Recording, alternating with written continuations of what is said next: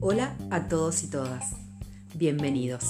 En esta ocasión vamos a hablar sobre los recursos naturales.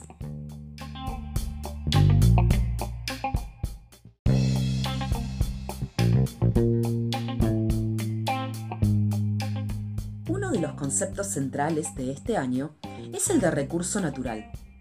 Un recurso natural es un elemento de la naturaleza que como sociedad valoramos y aprovechamos para satisfacer nuestras necesidades, ya sea alimentarnos, vestirnos, calefaccionarnos, construir, etc.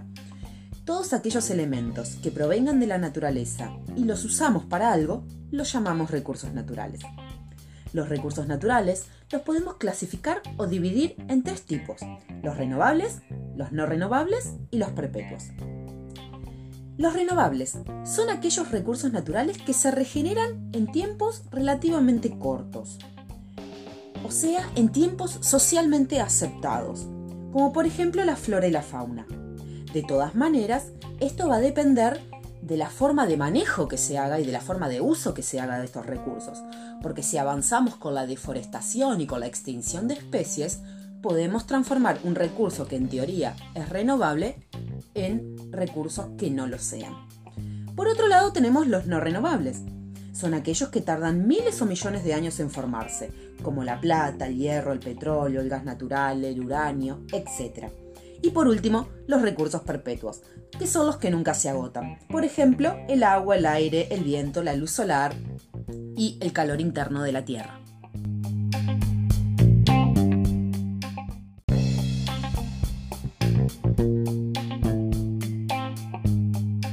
Los recursos naturales los utilizamos para diversas actividades. Los podemos usar de diferentes maneras. A estas maneras o formas de manejo las podemos clasificar en tres.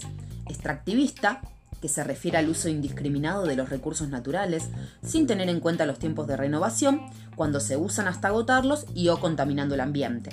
Por otro lado, el manejo conservacionista, que es cuando se propone no usar los recursos, por ejemplo, en parques nacionales en los que no se puede alterar el ambiente ni extraer ningún elemento. Esta forma de uso o manejo no la podríamos aplicar a absolutamente todos los recursos ni a todos los espacios, ya que no podríamos sobrevivir sin recursos. Y por último, el desarrollo sustentable. Cuando usamos los recursos, ya que debemos satisfacer nuestras necesidades, teniendo en cuenta los tiempos de renovación, minimizando el impacto ambiental y sobre todo pensando en las generaciones futuras.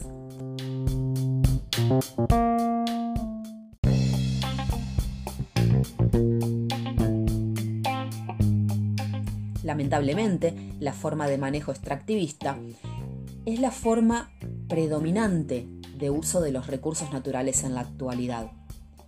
Los invito a reflexionar sobre la importancia de conservar ambientes y sobre todo de hacer un uso sustentable de los recursos naturales.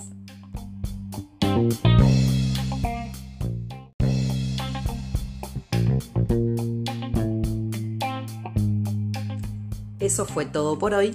Los espero en el próximo encuentro.